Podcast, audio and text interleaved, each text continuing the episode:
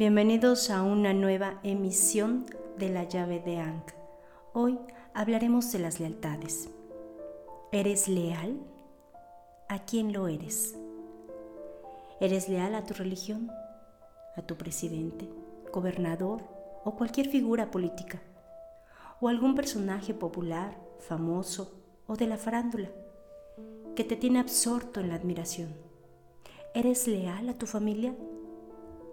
¿A quién eres leal? Los que te vengan a la mente. Ahí enfoca tu atención. ¿A quién no podrías fallarle? Ni con un comentario sobre su forma de ser. Piensa, debe de haber alguno o muchos a los que ni por destello podrías decir algo sobre su persona. Esté presente o no, aun cuando ellos no lo sean contigo. ¿Ya lo tienes en mente? Bien, por lo regular son más de uno. Es normal.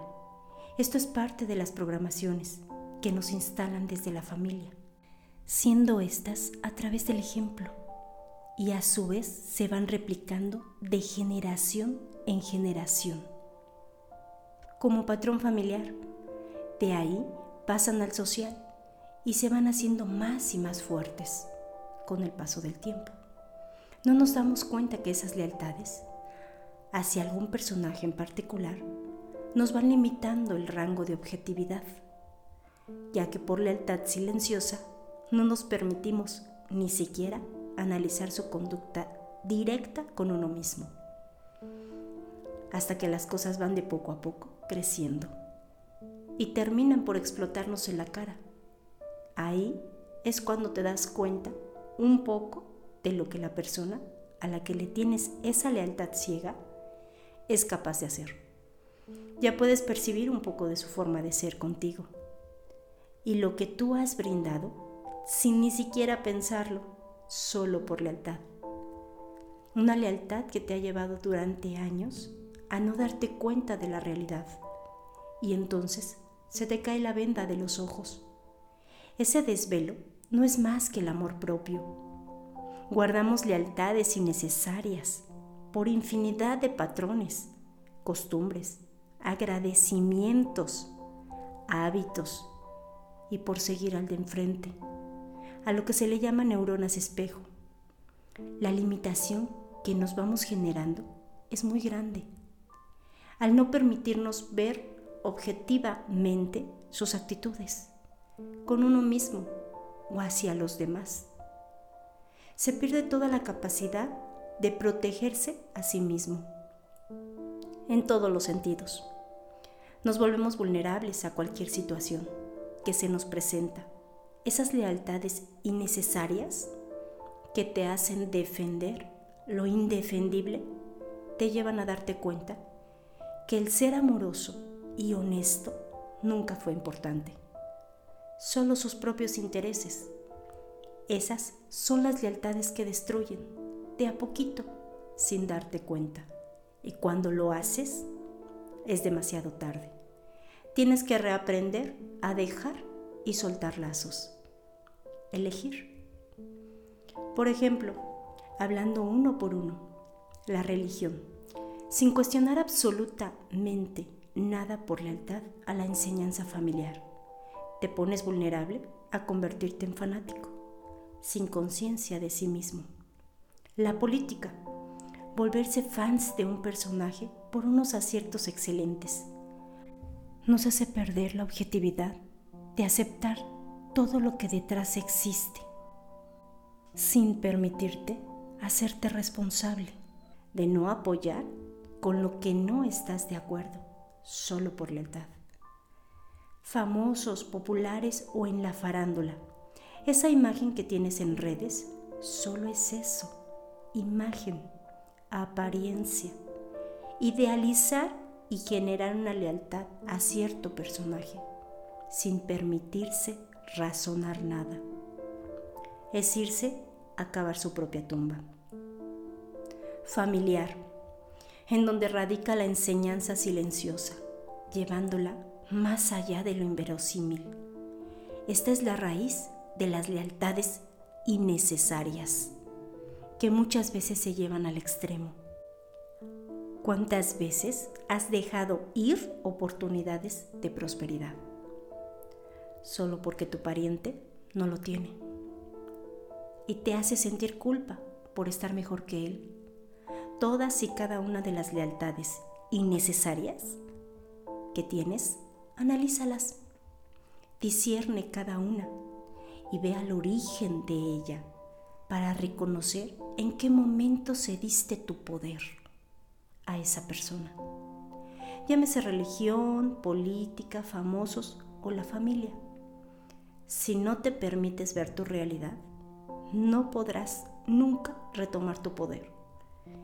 Dejas a la otra persona decidir por ti, hasta en lo más simple, por lealtad.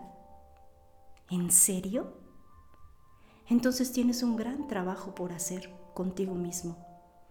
Las lealtades familiares suelen hacernos más daño sin percatarnos de ello. Y no fácilmente lo puedes aceptar. Siempre se encuentran pretextos, justificando sus acciones por lealtad. Y si a eso le sumas que te sientes el salvador del familiar, la lealtad se hace más fuerte. O simple, el agradecimiento por estar en los momentos difíciles o complicados que esa persona tuvo contigo.